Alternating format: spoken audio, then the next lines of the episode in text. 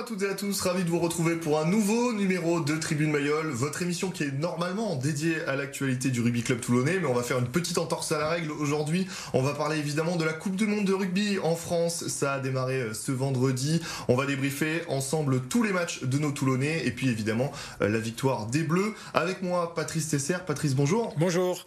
Et puis Lucas Bertolotto. Lucas, bonjour. Bonjour. Allez, tous les trois, on va donc, je vous le disais, hein, parler de cette victoire des Bleus, parler du prochain match qui arrive, débriefer un petit peu le match de, tous les Toulonnais, et puis on reviendra sur les différentes rencontres qui ont eu lieu ce week-end. Tribune Mayol, ça commence maintenant.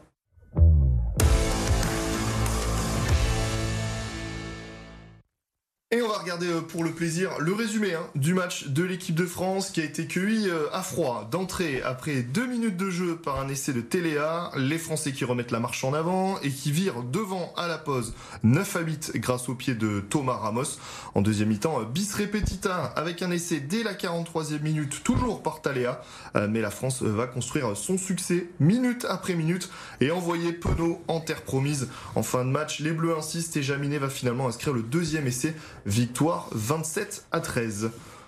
Messieurs, on peut le dire, c'était le match le plus attendu de l'année.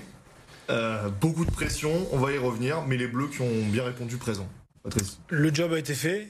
On s'attendait à un très gros match. Je crois qu'on a été servi de ce côté-là, avec de, l'intensité, évidemment, des conditions climatiques très, très dures euh, depuis le, début de la Coupe du Monde pour, tous les matchs. Et puis des Français qui, euh, dans leur habitude des derniers matchs, ne s'affolent pas, quelles que soient les circonstances du match, et construisent leur victoire euh, petit à petit, malgré peut-être des Blacks un peu, un peu défaillants, parce qu'ils nous ont vraiment mis en difficulté. Et d'ordinaire, ces Blacks qui, transpercent sur les dos auraient dû marquer un peu plus de points. Là, ils n'ont pas su le faire. Donc, euh, force à nous de, de, constater aussi que notre rideau défensif est quand même assez, assez fort. Lucas, sur cette victoire des Bleus et euh, sur la pression qu'il y avait autour, euh, ils ont répondu présent. Ils ont mis un peu de temps à démarrer, mais ils ont répondu présent. Oui, mais c'était déjà mieux qu'en 2007. Si on se souvient, le mm. premier match de, la Coupe du Monde 2007 à domicile face à l'Argentine, perdu par les Bleus. Là, le job est fait, contrairement à ce match-là. Et puis, euh, on peut voir que la France est mentalement très solide. Quoi. Peu importe mm. le scénario, peu importe ce qui, ce qui se passe pendant le match, ils répondent présent. Ils, ils, résistent à la pression. on l'a vu en première période, qui était vraiment forte pour, pour cette équipe de France. Et même sans être la meilleure équipe de France qu'on ait vue jusqu'ici depuis 3-4 euh, ans, bah, ils mettent 27 points contre, contre les Blacks, quoi, ce qui n'est pas rien. Surtout en Coupe du Monde, première défaite de l'histoire euh, des Blacks euh, en, phase de poule de Coupe du Monde. On l'a dit, cet essai dès la deuxième minute, elle est là la force aussi des Bleus. D'abord peut-être avant, avant de parler de ça, comment est-ce qu'on explique que, forcément dans la tête c'est dur de rentrer dans ce genre de match euh, quand on est le pays hôte, qu'on est au Stade de France, qu'on est attendu, on l'a dit, le match le plus attendu de l'année. C'est normal aussi que les Bleus aient mis un peu de temps à, rentrer dans le match non, pas normal, mais euh, je pense que c'est une très belle combinaison réalisée par, par les Blacks. Après, euh, je crois que les, joueurs ont intégré tous les, tous les paramètres de pression. Il y a un staff qui est pléthorique à l'intérieur du, 15 de France, donc avec des préparateurs mentaux et, et, tout ça. Donc ils ont, ils ont préparé tous les scénarios ça, c'est sûr. Euh, qui mène, qui soit mené, qui ait des cartons, qui, qui ait des blessés. On l'a vu, euh, Marchand qui se blesse dès la dixième minute et qui sort, c'est le meilleur talonneur du monde. On en a besoin dans le roulement. Eh ben, l'équipe ne s'affole pas. On prend un essai où il y a, semble-t-il, un en avant. On parlera de la réalisation des, hmm. matchs et, et, des ralentis. Mais il semblerait qu'il y ait un en avant. Les joueurs pourraient être frustrés, énervés, en colère ça bronche pas, ça, continue sur le plan de jeu. Et euh, même si c'est des blacks peut-être un peu moyens, ben, même s'ils passent devant, ben, on leur repasse devant encore une fois et on arrive à les mettre en difficulté. Donc je crois que les, les joueurs sont vraiment prêts, ont une mission et sont vraiment lancés dans cette mission.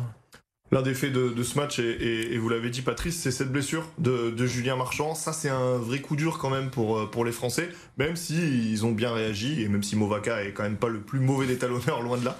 Mais euh, gros coup dur quand même pour l'équipe de France. Oui, gros coup dur. Euh, bon, après Movaca, les Blacks, ils les aiment bien. On se souvient, il avait mis un doublé contre eux en, tournée de novembre. Mais oui, un gros coup dur parce que c'est l'un des leaders de cette équipe de France. Après, l'avantage, c'est que le calendrier est en faveur des Bleus là pour le reste de la compétition. Mm. Julien Marchand devrait revenir euh, d'ici la fin de la phase de poule, voire le quart de finale. Donc c'est aussi avantageux pour les Bleus de ne pas le perdre toute la compétition. On va voir ce que, ce que les, derniers examens vont donner. Mais, euh, mais bon, on, a un banc de qualité, des remplaçants de qualité et même euh, des réservistes de qualité avec Bourgarit là, qui va intégrer l'équipe du coup pour les prochains matchs, qui va pouvoir montrer son, son statut de champion d'Europe avec La Rochelle. Sur le match en lui-même, on, le disait Patrice, la clé, ça a été la discipline. française, très peu de fautes concédées et donc très peu de lancements de jeu pour les Blacks, qui n'ont pas eu grand chose à, se mettre sous la dent. Ça, c'est le gros point fort aussi de, de ces Français. Et une discipline qu'on avait parfois un peu perdue. Je pense au, match face à l'Écosse ou à l'Australie, match de préparation, où les Bleus concédaient pas mal de pénalités. Ils l'ont retrouvé euh, à point nommé, euh, au, bon, au meilleur des moments. On sent que l'équipe monte en puissance, hein, même si euh, aujourd'hui le, pic de forme n'est pas atteint, puisqu'il est prévu pour la, fin de la Coupe du Monde et être, être champion. Mais deux choses, oui, les Français sont très disciplinés, très peu de fautes concédées. Et alors, soit c'est notre niveau qui est très haut, soit c'est les Blacks qui n'ont pas réussi à nous mettre en difficulté suffisamment parce que euh, arriver à nous percer, à nous acculer sur la ligne quand même plusieurs minutes euh, sans qu'ils puissent marquer et sans qu'ils récupèrent non plus de, de pénalités euh, ou au moins 4 sur la, partie, ça paraît très peu. donc non, allez, on va retenir le, côté positif mmh. et se dire qu'on a on fait très peu de fautes. On a euh, des entraîneurs de la défense et des arbitres dans le staff aussi. Comme je disais, il est pléthorique et rien n'est laissé au hasard. Donc toutes les attitudes sont scrutées.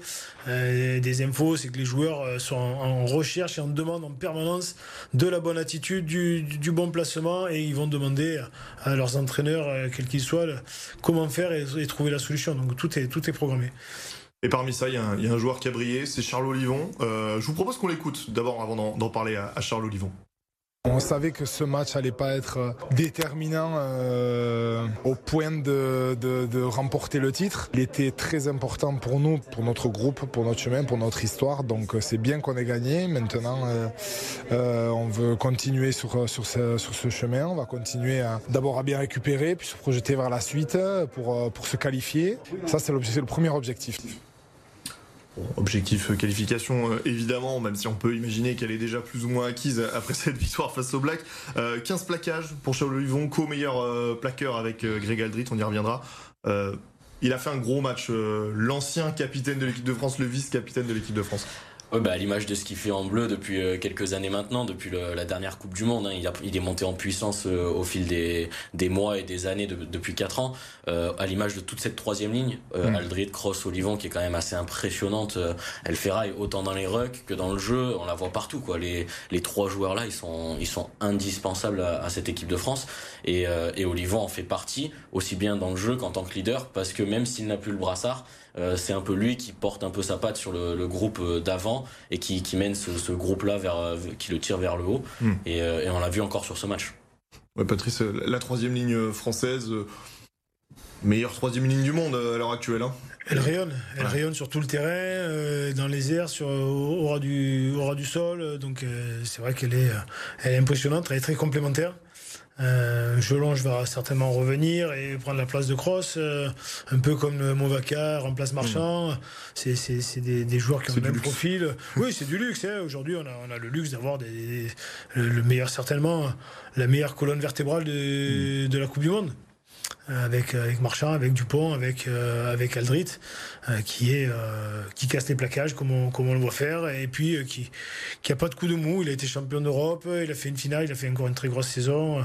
En équipe de France, c'est pareil. Donc, oui, pour le moment, la troisième ligne rayonne, et Olivon, en plus, il rayonne dans les airs, parce qu'on le voit encore plus que les autres.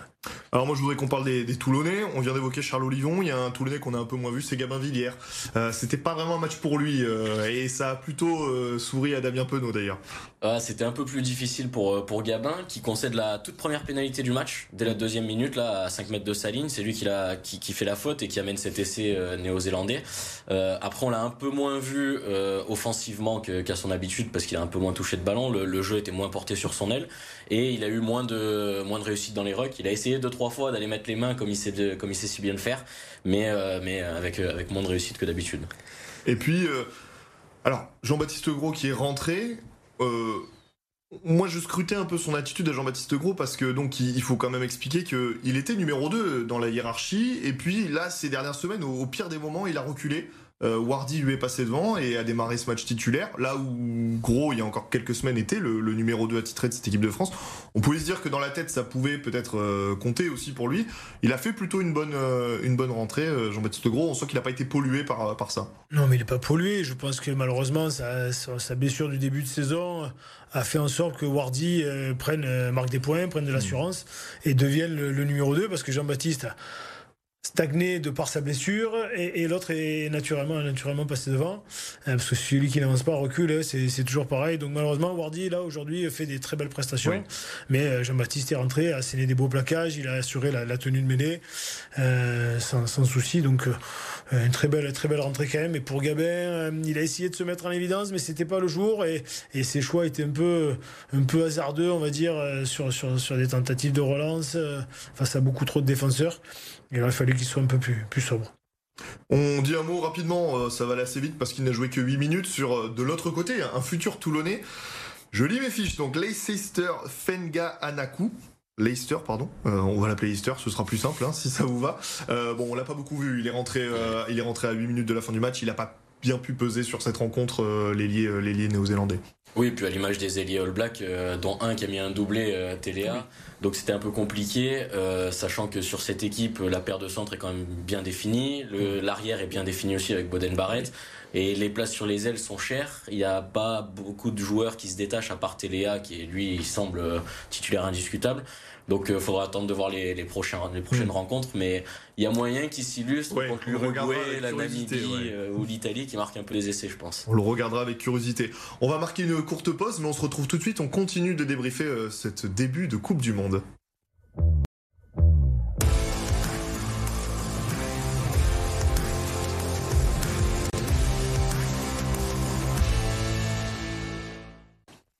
De retour dans Tribune Mayol, on continue de parler de cette Coupe du Monde. On était sur les Bleus. Euh, Patrice, j'ai envie de vous demander comment on se prépare maintenant. Euh, on vient de livrer un combat de, 80 minutes et il faut déjà repartir jeudi. L'intensité sera peut-être un petit peu moindre face à l'Uruguay, mais comment on, comment on répare un petit peu les organismes là? Voilà, c'est oh réparé. Là, je pense que les kinés, les ostéopathes et les tous les toutes les, les artifices possibles euh, sont, sont, sont, de mise avec avec le staff. Euh, là, l'équipe va tourner. Il faut garder en pression les, les joueurs mm. pour qu'il faut pas qu'il y ait de décontraction euh, ou de démo, démobilisation plutôt, des contractions. Ils vont être décontractés. Il faut qu'ils soient décontractés. Et puis on voit qu'ils sont décontractés, euh, mais ils sont concentrés par contre. Et il faut qu'ils restent concentrés sur sur l'objectif ça va tourner, il va y avoir des, entraînements très sérieux. Et puis maintenant, euh, place, euh, place au match un peu plus euh, de qualification, on va dire, pour faire tourner, pour, que des belles combinaisons, pour huiler le jeu. Et puis la préparation physique, je pense qu'ils vont encore travailler pour, pour arriver à ce, pic de forme au bon moment entre le quart et, la finale.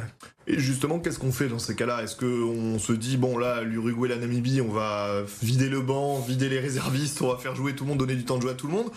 Est-ce qu'on fait une équipe un peu mixte en mettant quand même des cadres pour qu'ils aient du temps de jeu? Comment vous imaginez cette compo de, jeudi soir? Ben, il y a moyen pour jeudi fasse un peu tourner euh, l'équipe déjà pour reposer euh, les titulaires du dernier match parce que ça, s'enchaîne rapidement. Il y a moins d'une semaine entre les deux rencontres. Euh, le 15 de France, ils n'ont pas prévu d'entraînement à haute intensité cette semaine, contrairement à ce qu'ils font les, à chaque fois deux ou trois jours avant chaque match. Là, ils ont prévu un peu moins intense cette semaine. Mmh. Donc, je pense que la composition pourrait tourner un peu sur ce match-là de, quelques retours le match suivant contre l'Uruguay euh, de cadre, de titulaire. Et après, euh, contre l'Italie, peut-être euh, les leaders, les titulaires indiscutables pour leur redonner du rythme avant un potentiel quart de finale décisif. Indispensable. Indispensable qu'avant avant le grand match, qui, qui, sera le quart de finale, déjà l'Italie, c'est une équipe très difficile. Hein, il ne mm. faut pas prendre à, la légère. C'est une bonne nouvelle de les prendre en fin de compétition. Oui, peut-être, mais, mais voilà, c'est le moment où il faut relancer mm. tout le monde, où il faut remettre du rythme. Et là, il est indispensable d'avoir du rythme sinon on risque d'être à court de rythme dans la compétition, à un moment donné où tout s'enchaîne. Alors on peut avoir peur de trop d'efforts, mais si on en fait pas assez, euh, on risque d'être euh, hors, encore pire. hors jeu. Et puis la bonne nouvelle, c'est qu'on verra peut-être probablement deux retours, euh, Gelonche euh, et, également Danti, qui était un petit peu sur le côté et qui donc pourrait, pourrait rentrer face à l'Uruguay et pour un match de reprise, euh, ça devrait aller pour eux. Euh, je vous propose qu'on débriefe ensemble parce qu'il y a plein d'autres Toulonnais qui jouent cette Coupe du Monde euh, un petit peu partout. On va passer pêle-mêle un petit peu sur les matchs. D'abord avec vous, Lucas, Gigashvili, mhm. avec la Géorgie, qui n'a pas créé l'exploit face, face aux Australiens. C'est pas passé loin par moment. Il est rentré en, cours de match. Il a fait du bien cette équipe, cette équipe géorgienne. il a fait énormément de bien, que ce soit en conquête, notamment en mêlée, où il a apporté quand même une certaine stabilité à cette équipe de, Géorgie. Et il a marqué un essai aussi. Mm. l'un des essais de, la Géorgie, et ça a permis un peu de leur redonner un petit peu espoir en fin de match, même si le score était déjà acquis pour pour l'Australie. Mais ouais, non, il a fait beaucoup de bien à la Géorgie, comme on peut le voir tout au long de la saison avec Toulon, constamment dans l'avancée, fort sur fort sur les zones de contact et, plutôt intéressant, même s'il n'a joué qu'une vingtaine de minutes. Ensuite, on avait un, duel entre anglais euh, et argentin. Alors, on pouvait s'attendre à avoir d'un côté, au moins sur le banc, euh, David Ribans, le futur deuxième ligne euh, toulonnais. Bon, il n'était pas sur la feuille de match. Et de notre côté, on pouvait s'attendre à avoir au moins sur le banc Facundo Isa, le numéro 8, évidemment. Enfin, le troisième ligne toulonnais, il n'était pas sur la feuille de match non plus. Donc, on va quand même parler de ce match, même s'il n'y avait pas de Toulonnais qui l'ont joué. on attendait des Argentins, on a vu des Anglais. On attendait les Argentins, mais on a vu, on a vu le mauvais côté des Argentins. Un excès de, générosité qui fait faire des en avant, un excès de pression qui, qui les font pleurer pendant les hymnes, mais qui n'arrivent plus à contenir ensuite. Donc, mm. c'est le, le mauvais côté des Argentins, c'est-à-dire qu'il y a de l'imprécision, euh, de la, de la fougue, de la folie, mais euh, beaucoup trop de déchets sur, sur ce match face à des Anglais qui ont été cliniques et qui euh, ont tous compensé l'infériorité numérique, ce qui fait que finalement, on ne voyait à aucun moment dans ce mm. match que les, Anglais évoluaient à 14, parce que chaque joueur a donné 10 ou 20% de plus, mais du coup, c'est eux qui étaient, qui étaient en surnombre, et ils ont... et ils ont fatigué les, les Argentins qui ont fait trop de fautes et qui ont donné trop de munitions aux Anglais. On peut se demander quand même euh, pourquoi Facundo Issa n'a pas sa place dans cette équipe d'Argentine quand on voit la troisième ligne. Alors certes, il y a des noms et euh, Kremer, Matera, tout ça qui sont qui sont des leaders de cette équipe, mais le numéro 8 n'a pas été forcément impressionnant euh, sur ce match-là. Les remplaçants, Lucas Polos n'a pas été non plus transcendant et on peut se demander pourquoi Facundo Issa qui lui marche sur l'eau dès qu'il joue avec Toulon depuis 2-3 saisons. ça peut voilà. très étonnant. Euh, nous qui voyons tous ces matchs euh, avec Toulon, comment il ne peut pas avoir sa place dans cette équipe-là qui n'a pas trouvé d'avancée, qui a eu du mal à trouver des, des, brèches dans la défense adverse, alors que Issa c'est carrément sa capacité euh, première d'apporter ça de, sur un match. quoi. On posera la question au, sélectionneur argentin s'il veut venir et il est le bienvenu évidemment. On, va, on, enchaîne parce qu'il nous reste peu de temps et il y a encore quelques matchs à débriefer. Le champion en titre, euh, l'Afrique du Sud. Alors euh, il y avait pas mal d'anciens Toulonnais, il n'y avait pas de Toulonnais euh, qui sont actuellement sous contrat. côté écossais, Ben White, le numéro 9 qui, qui, va arriver à, Toulon, qui est le numéro 9 titulaire écossais. Bon, à l'image de son équipe, il aura tenu un peu plus d'une mi-temps avant de prendre un peu la marée. Hein en difficulté, mais euh, les Écossais n'ont pas trouvé de solution euh, mm. sur le plan physique. Je pense que les, les, Sud-Africains, ça, ça, tape fort, c'est vraiment dense. Et on voyait les Écossais euh, qui ont bien fait circuler le ballon, mais qui n'avaient pas arrivé. Il n'a pas été aidé par son numéro 10 aussi, Ben White, hein, qui est Finn Russell, qui n'était pas dans un grand jour. Ouais, mais Finn Russell, il fait du Finn Russell, il fait des, des, choses assez, assez belles, et puis de temps en temps, il est un peu, un, peu, un peu masqué, un peu caché, on ne sait plus où est-ce qu'il se place. Après, il a, il a un peu subi physiquement mm. aussi l'intensité des, des, Sud-Africains. L'arbitre a été un peu, un peu bizarre aussi parfois euh, dans, dans, ses choix. Mais on sent bien que les Sud-Africains euh, sont là aussi pour, pour apporter un style vraiment différent, pas trop différent de ce qu'ils faisaient, mais encore plus important sur le plan physique. Et euh, voilà, ils ont joué deux ballons, ils ont marqué deux essais, et puis le reste du temps, ça impose du physique, du physique, du physique et ça fatigue l'adversaire. L'épouvantail hein, quand même de cette compétition, les, Sud-Africains, il vaudrait mieux les éviter en quart pour les Français. Ce serait pas plus mal. Après, l'Irlande est solide aussi, donc Bien sûr. Euh, euh, à, qui, prendre entre les deux, ça va être compliqué. Mais, mais c'est vrai qu'on voit cette Afrique du Sud qui mâche ses adversaires. Quoi. Mm. Les Écossais, à la fin, ils ont fini complètement lessivés. Et euh, physiquement, ils, sont pas là pour rigoler, les Sud-Africains. Et puis donc ce match euh, hier soir entre les Fidjiens et les Gallois, là il y avait du, Toulonnais, euh, d'un côté le numéro 10 évidemment Dan Bigard, on va, y revenir, et puis Vaisea, capitaine des Fidji. Déjà sur le match en lui-même, on, peut regretter cette dernière occasion. Je pense qu'on on aurait tous presque aimé que, hormis les Gallois, que les, que Fidjiens marquent pour la, beauté du, sport. c'est pas passé loin, mais cette équipe fidjienne qui, progresse et cette équipe galloise qu'on annonçait un peu en dessous, mais qui a quand même bien, tenu le choc. Et c'est presque la surprise. Hein. Les Fidji étaient euh, clairement, pas clairement favoris, mais un peu favoris vu leur match amicaux, la victoire en Angleterre.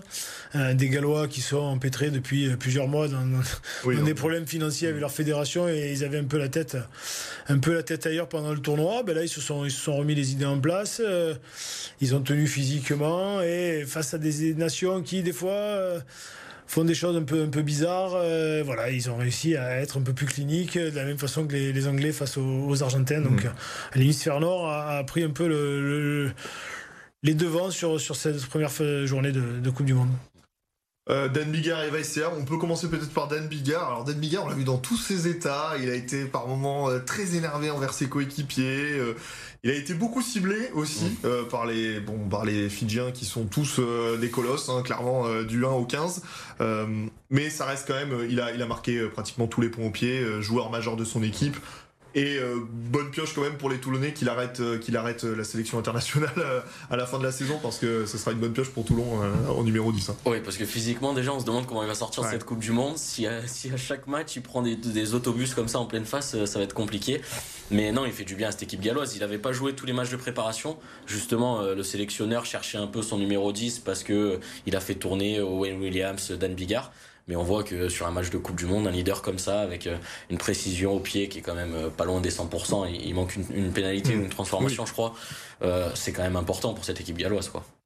Et puis de l'autre côté, Vaisea, pour, pour conclure, capitaine, il a marqué le premier essai de, de cette équipe fidjienne dans l'habitude de ce qu'on peut le voir euh, à Toulon, hein, euh, par moments un peu maladroit, mais quand même euh, très costaud et qui franchit presque constamment des ouais, Très costaud, et puis c'est les, axes de course qui sont superbes. il redresse ses, axes en permanence.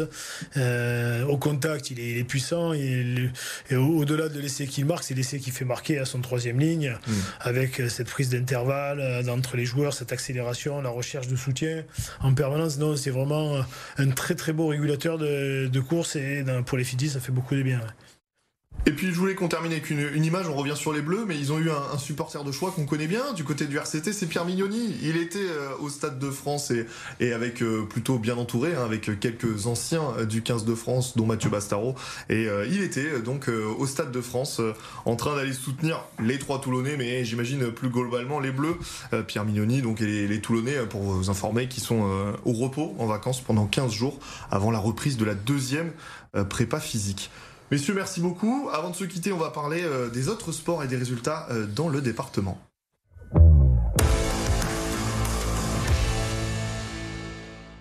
Et on va commencer par un score qui va vous faire plaisir, euh, Patrice. Hier, Kerkiran Lacro qui s'est imposé à l'extérieur 13 à 6 face à Massy.